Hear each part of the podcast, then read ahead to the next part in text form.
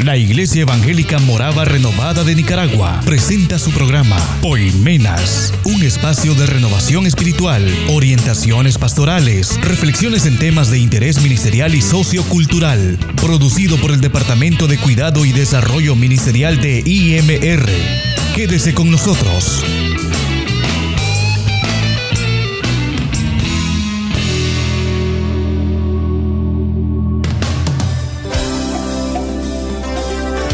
Muy buenos días, muy buenas tardes, muy buenas noches. Nuevamente con ustedes en una audición más de su programa Poimenas, el programa de orientación de la Iglesia Evangélica Morava Renovada de Nicaragua. Hoy con ustedes nuevamente gracias al esfuerzo del Departamento de Comunicaciones, del Departamento de Orientación Espiritual, y bajo la conducción y dirección de nuestro superintendente, el obispo Carlos Goff, y nuestra directora general, hermana Julita Ramírez de Goff. Hoy pues todo el equipo está para llevar a ustedes siempre un tema de bendición para nuestras vidas. Hoy queremos hablar acerca de las claves de la amistad. Claves de la amistad, qué tremendo, algo muy general, muy grande pero queremos aterrizarla en un aspecto importante, claves de la amistad.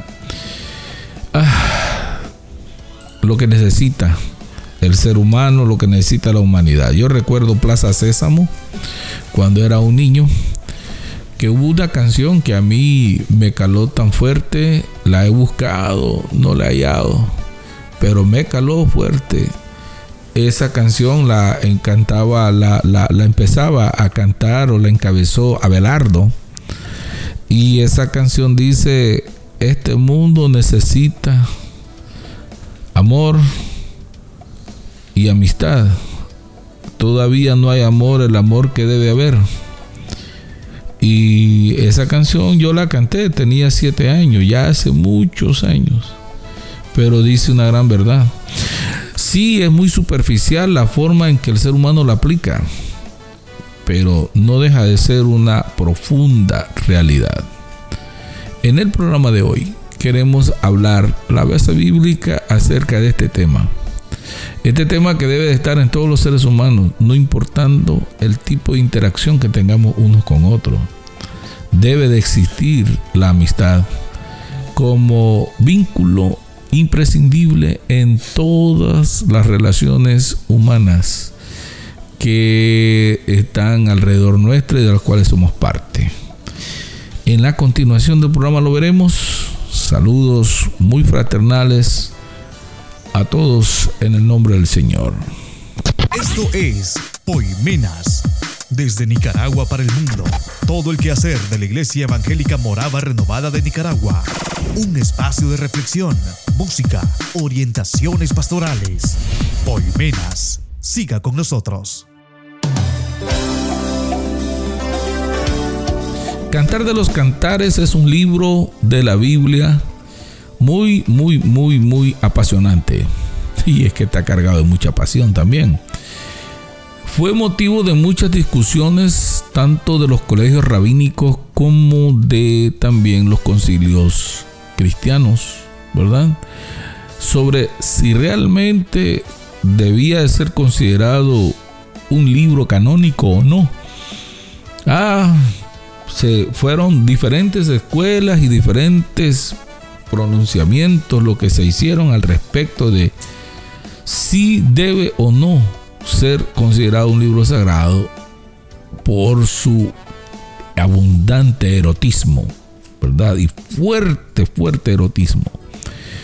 Al final se tomó el acuerdo, se llegó a la conclusión que debía de ser considerado canónico en base a su profundo mensaje. Si bien es cierto, presenta eh, un fuerte erotismo, pero detrás de ese erotismo va un mensaje teológico muy, muy claro. Que hay que estudiarlo y hay que comprenderlo a la luz del contexto judío en el cual fue escrito.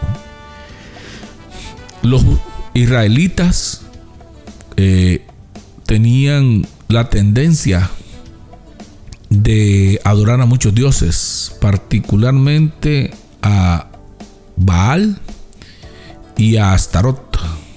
Son dos deidades paganas, ¿verdad? Que eh, ocupaban un lugar importante en la vida de los israelitas y que constantemente los profetas de Dios le señalaron ese error a Israel.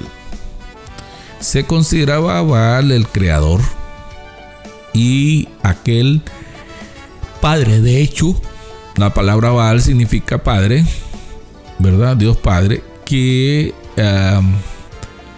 era el originario de la vida en la, tierra según las tribus eh, de la zona de la tierra prometida.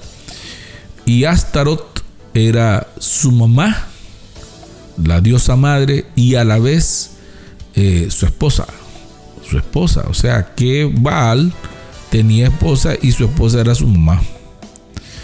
La, ah, la creencia popular era de que eh, aquí había lluvia que fertilizaba la tierra y esa lluvia que fertilizaba la tierra hacía producir la cosecha, la comida que sustentaba al ser humano. Tenía su origen todo eso en el hecho de que allá en los cielos Baal copulaba con su esposa Astarot y que ellos tenían pues fuego, pasión, relaciones muy muy fogosas, gracias a lo cual la tierra era fertilizada, las cosechas abundaban y eh, comía el ser humano. Entonces el padre Baal eh, era el que le daba vida a través de su fluido, que era la lluvia, a la tierra y la tierra al ser humano. Dios siempre consideró que Israel debía de alejarse de esa adoración. La reina del cielo, Astarot, ¿verdad? El Señor Baal, el Padre de toda la creación, porque el único y verdadero Dios era Él. Entonces se consideró que este libro de Cantar de los Cantares venía a contrarrestar, venía a atacar todas esas creencias. En primer lugar, presenta el amor, la pasión, el deseo. ¿Y entre quién? Entre un varón y una mujer. No entre un varón y un harén, no, entre un varón y una mujer. Y ahí va el mensaje. Todo el cantar de los cantares gira en torno al deseo de una esposa por su marido y el de un marido por su esposa. Alrededor de ellos hay vida, hay gente. Sí, pero es entre un varón y una mujer. Alrededor de ellos, entonces hay una creación que es invocada en todos y cada una de las figuras que se presentan allí. O sea que están en el marco de la naturaleza. Y los únicos que se pueden amar son los seres humanos, el varón y la hembra, la mujer.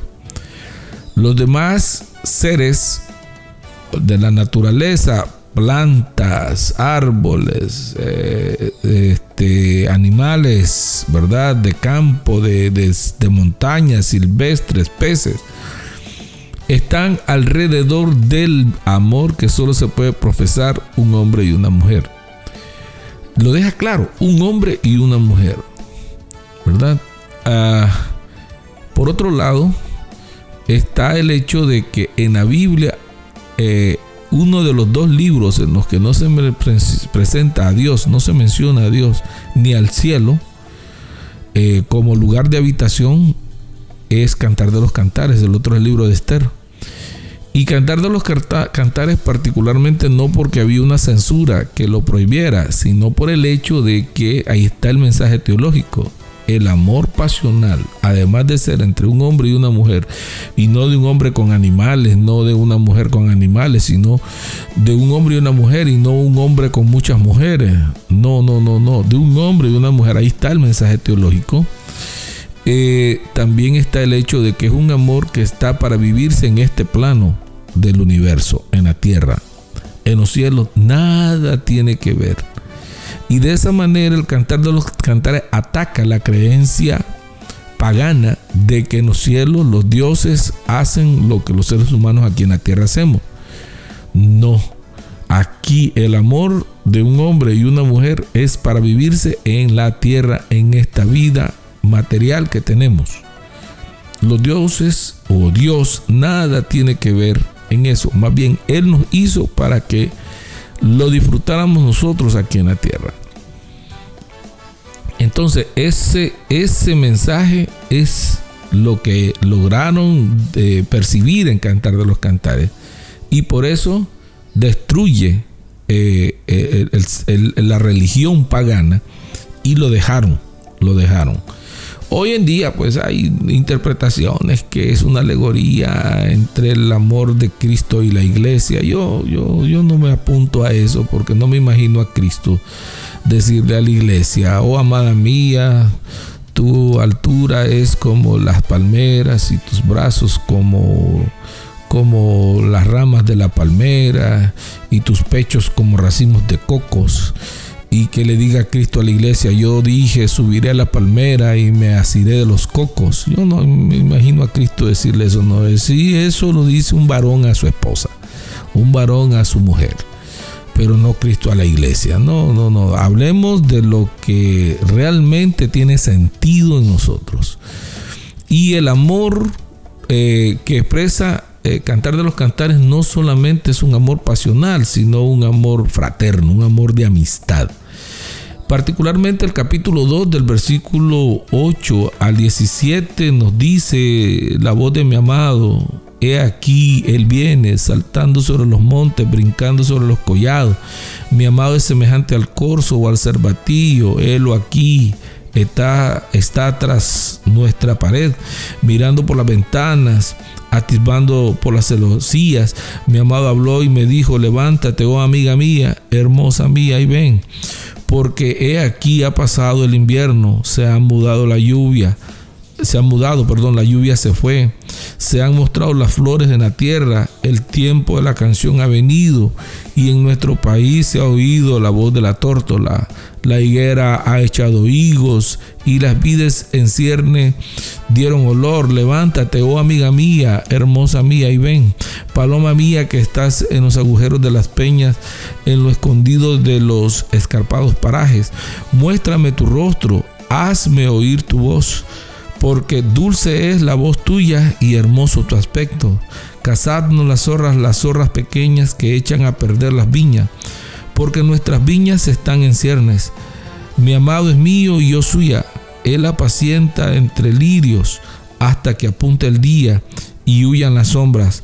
Vuélvete, oh amado mío, sé semejante al corzo o al cervatillo sobre los montes de Beter. Amados hermanos, hemos leído este, esta porción del, del Cantar de los Cantares y quisiera llevarlos a ustedes a la meditación de este pasaje. Porque hay mucho mensaje detrás de estas palabras de amor, de amistad y de pasión. Hay mucho mensaje dirigido a nosotros como seres humanos y quisiera pues que en la otra porción de este programa podamos nosotros meditar un poco en el pasaje de Cantar de los Cantares capítulo 2 versículo 8 al 17. un poco más que el sol, un poco más que el aire, mi respiración ya no es tan importante cuando estoy contigo, se me olvida que respiro. Contigo puedo ver el aire cuando va de prisa, puedo ver el sol en una noche oscura, puedo ver la en día.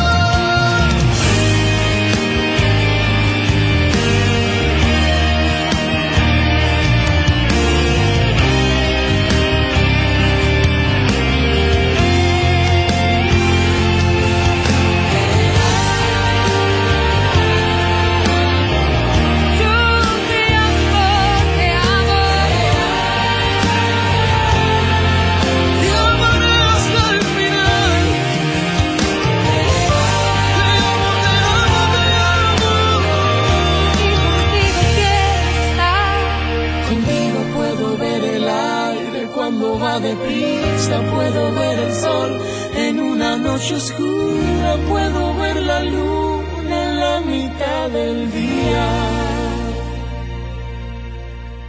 Meditemos en este pasaje. Nos presenta a una mujer que sueña, el sueño de la enamorada, que se ve interrumpido por la voz del hombre amado, que comienza un juego de reconquista por causa de la separación que han tenido. Una separación que la llevó a enfermar de amor, como vemos en la meditación del pasaje.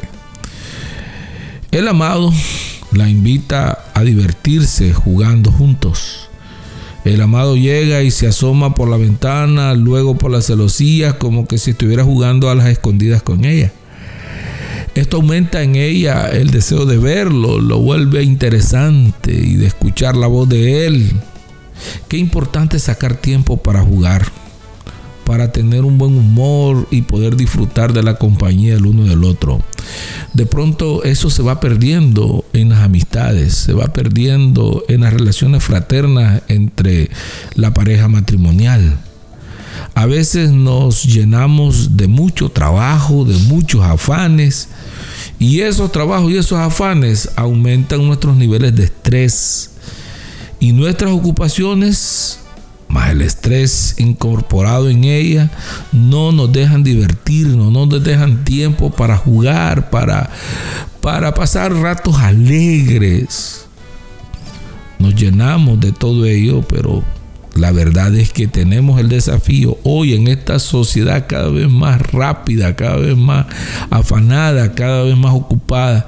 Tenemos que luchar contra eso en todas nuestras relaciones, pues no solamente el sexo, sino también la amistad fraterna es parte del descanso que Dios nos ha provisto.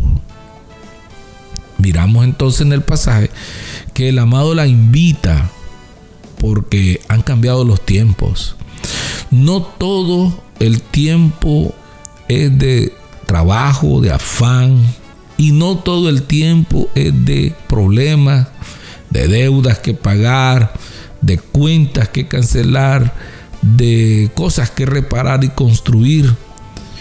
En el pasaje nos muestra un invierno que ya pasó y la naturaleza reverdecido demostrando que pues ya después del invierno de afanes y de problemas, la primavera ya ha llegado. Nos muestra amado queriendo que ella fuera con él a dar un paseo y ver esa naturaleza hermosa que se está reverdeciendo, que caminen juntos y recorran y disfruten el nuevo tiempo. Esto nos enseña que Dios diseñó las cosas de tal manera que todo tiene su tiempo. Hay tiempo para luchar contra las adversidades, hay tiempo para enfrentar el frío de las pruebas. Hay tiempo para enfrentar las enfermedades, las muertes, las carencias. Pero también hay tiempo para salir a gozar. Y el aspecto que presenta la naturaleza es un aspecto de bendición. Hay higos para comer significa que hay tiempos en los que habrá comida en la casa. Y ese tiempo hay que percibirlo y estar juntos en los tiempos buenos y en los tiempos malos. Pero hay quienes se juntan fuertemente para enfrentar los tiempos malos. Pero después cuando vienen los buenos se alejan. Parece paradójico, pero así pasa. Muchas veces los, pruebas y las luchas nos unen para enfrentarlas. Pero cuando uno comienza a recibir, eh, ya, ya se enfría.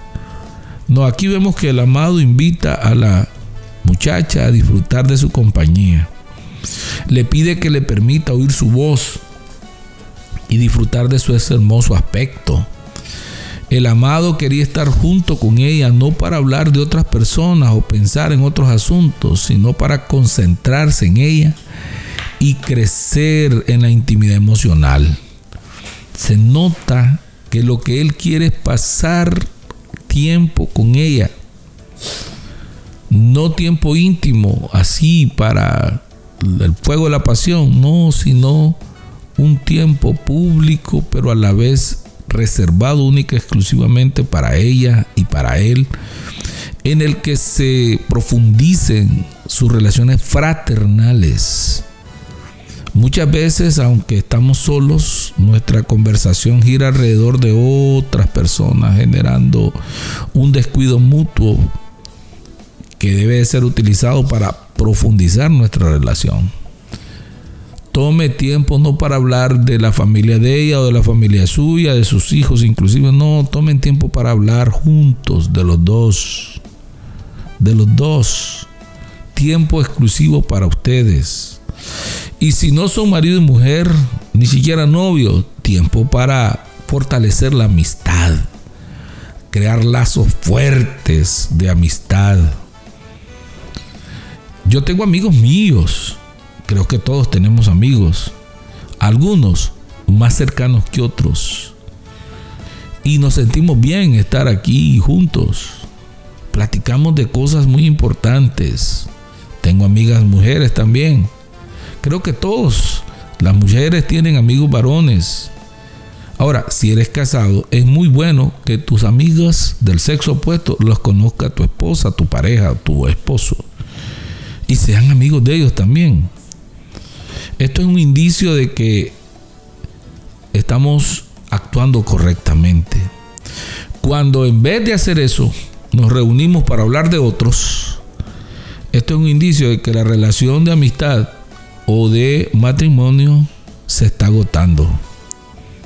Por el contrario, de permitir que eso se muera, es necesario cultivar la amistad por medio del diálogo el compartir tiempo, el invertir tiempo el uno en el otro. No hables de los hijos, inclusive, pues lo vuelvo a reiterar. Hablen de ustedes. Y si van a tomar como punto de partida el hijo, hombre, ¿cuánto se parece ese niño a ti y cuánto se parece ese niño a tu pareja? Para hablar ya de las cualidades positivas de ella o de él. Ahora, como en toda pareja, enfrentarán problemas juntos, enfrentarán situaciones juntos. Y me llama la atención que toma la figura de las zorras, de las pequeñas zorras. Hay especies de zorros pequeñísimos, eh, tamaño de un gato, pero son zorros. Y, y si se descuidan ustedes, los zorros esos se pueden comer los gatos. Ya hay lugares donde eso pasa. Las pequeñas zorras de las que hace referencia el pasaje son animalitos que aunque no son grandes, eh, son dañinos por su tamaño, pequeños, no parecen, pero son muy dañinos.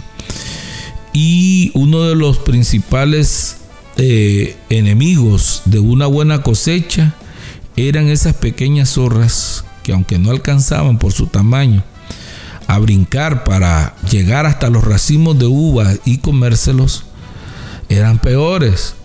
Por su tamaño tenían que ir a buscar cómo lograr alcanzar los racimos y lo que hacían era morder el tallo de la planta y morderlo y morderlo y morderlo hasta quebrarlo. Y se comían todo, pero mataban también la planta, acababan con ella. Fíjese que haciendo una interpretación a ese pasaje, se parece mucho a los pequeños detalles en la relación de la pareja. Detalles que de forma directa no se notan, pero se van perdiendo. Esos detalles que cuando se descuidan pueden acabar con nuestra relación esos detalles, el pasar tiempo juntos, el sentirnos compañeros uno del otro, el halagarnos el uno al otro, el mostrar agradecimiento por las cosas que hace el otro. Esos detalles así chiquitos y, y considerados de poca importancia por nosotros, vieran qué dañinos que son para la relación de pareja. Aquí el pasaje de la palabra del Señor nos enseña que hay que acabar con esas pequeñas zorras que dañan la vid. Ahora, la vid era tan importante para los er, israelitas porque era la planta básica de su alimentación. Acá donde vivimos nosotros, la base alimenticia de la población es el maíz. En otros lugares es la papa. Pero acá es el maíz. Y hay que cuidarlo. Cuando he sembrado maíz y frijoles, me ha tocado inclusive dormir en la huerta para guardar, para cuidar, para proteger de animales que entren saltándose los cercos. Una vez así pasó de manera ah, muy ah, grosera. Un hermano vio cómo se metieron cerdos a la huerta mía y solo vio. Al día siguiente me contó pero solo vio, o sea, él bien podía haberlo sacado y haberlo cerrado. No, pero como yo no era de la iglesia de él, entonces él solo se dedicó a ver y contarme lo que habían hecho. Y en efecto, yo fui a ver y fue un destrozo fuerte el que hizo ese cerdo. Y hay gente que así es, pues entonces ah, esos animales que causan grandes daños hay que sacarlos de la huerta. Y a mí me pesó mucho porque yo estaba sembrando frijoles y después del maíz el alimento importante en la cultura es los frijoles. Entonces es importante la relación de la pareja, el amor que debe de prevalecer. Y para ello hay que cerrarle las puertas, ponerle un cerco fuerte a esos animales que son dañinos, chiquitos, pero dañinos. Es importante entonces cerrar las puertas a través del diálogo sincero, del diálogo abierto y permanente en la pareja. Tener abiertos los sistemas de comunicación. De tal manera que puedes cerrarle las comunicaciones a todo el mundo, menos a tu pareja, con el que debes o con la que debes de tener siempre abiertos los canales de comunicación, sea con ella. Si realmente tienes un corazón sano, bueno, tendrás que tener tu celular enllavado. Pero además de ti, la otra persona que debe manejar la llave de tu celular debe ser tu pareja. ¿Eh? Debe ser esa persona. Hay que practicar entonces el diálogo sincero. Si te ha fallado ella o él, hay que practicar la dicha del perdón y mantener limpia la relación, solucionando en tiempo y forma los problemas. No hay que dejarlos para después. Eh, después nos entendemos. No, no, en el momento en que se dan, hay que venir a enfrentarlos, no para herirnos más, sino para buscarle soluciones a los conflictos que se dan. El cantar de los cantares nos enseña más allá de, de la pasión, nos enseña lecciones muy importantes, ¿verdad? Acerca de las amistades humanas y de la importancia de las amistades humanas. Pero también sin ánimo de que eh, yo en lo primero que dije signifique burla del amor entre Cristo y la iglesia, no, no como un libro que tiene verdades espirituales, también nos enseña la importancia de nuestra amistad con Dios, ¿verdad? La amistad con nuestro Señor y que esa amistad, si son importantes las amistades con nuestra pareja, con nuestros amigos, con nuestros hijos, es todavía más importante y grande nuestra amistad con Dios. Cuando se tiene una relación bien cercana con el Señor, las demás relaciones van a ser superadas y van a tener un equilibrio sano. No puedes pretender tener relaciones fraternas y profundas con los seres humanos descuidándote de Dios. Es la tendencia del ser humano. Nos decimos cristianos, pero ¿cuántas veces se nos tiene que decir que hay que ir a nuestra respectiva casa de oración a buscar de Dios? Y, siempre decimos, no puedo porque hay que lavar ropa, hay que hacer esto, hay que hacerlo. Cuando deja a Dios en último lugar, entonces Dios te deja en último lugar en las prioridades de Él. Y no digan que no, porque la Biblia así lo dice, acercaos a mí y yo me acercaré a vosotros. Cuando no te acercas a Dios, Él no va a irrumpir abruptamente en tu vida. Tienes que mostrar que quieres una amistad con Él y que quieres una amistad profunda con Él para que Él pueda acercarse a ti en esa confianza y tener una relación de amistad íntima con Dios. Cuando logras esto, entonces las demás relaciones que hay en tu vida también se verán beneficiadas por ello. Yo quisiera recomendarle a los solteros que están escuchando Poimenas que busquen un amigo o una amiga que hace tiempo no se comunica con él o no frecuenta. Invítele a pasar pues un tiempo juntos. Salir a comerse una enchilada, tomarse un refresco, a preguntarle cómo estás con Dios cómo estás con tu familia y los demás amigos. Recuerden esos tiempos en los que se conocieron, que estudiaron o que trabajaron juntos. Recuérdelo. ¿verdad? No deje morir esas amistades. A los casados, a los que tenemos la bendición de estar unidos a una pareja, escoja un lugar especial donde salgan juntos a disfrutar de la amistad y del amor que los une, a mantener abiertos esos canales de comunicación y vigentes esos motivos por el cual se llegaron a juntar. Sí, que yo tengo niños chiquitos, dirá la señora, pues busque una persona que los cuide. Si no va a ser toda una vida, van a ser quizás un par de horas, pero un par de horas sumamente importantes, sumamente fuertes y trascendentales. Y a todos, un mensaje a toditos. No deje de hacer un tiempo con Dios. Converse con Él. El católico, órele a Dios. El evangélico, órele a Dios. El adventista, órele a Dios. Todos hay que ir a Él en oración. Escuche su voz por medio de su palabra y en la meditación. No solo le hable, le hable, le hable. No, no, medite en la palabra. Escúchele a Dios y va a ver que va a crecer y va a ser bendecido.